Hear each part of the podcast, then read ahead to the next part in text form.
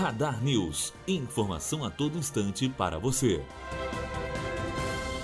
Segundo os cientistas, o vinho tinto, junto à chamada dieta mediterrânea, que é baseada em consumo de alimentos como frutas, legumes, azeite, cereais, leite e queijo, pode trazer uma vida longa. Os cientistas afirmam que o vinho contém polifenóis responsáveis por proteger as células, além de combater o envelhecimento. O Centro Britânico de Pesquisas para o Câncer rebateu, alegando que o álcool, de forma geral, aumenta o risco de câncer. Leonardo Leite, aluno do terceiro ano de jornalismo para a Rádio Unifoa. Radar News. Informação a todo instante para você.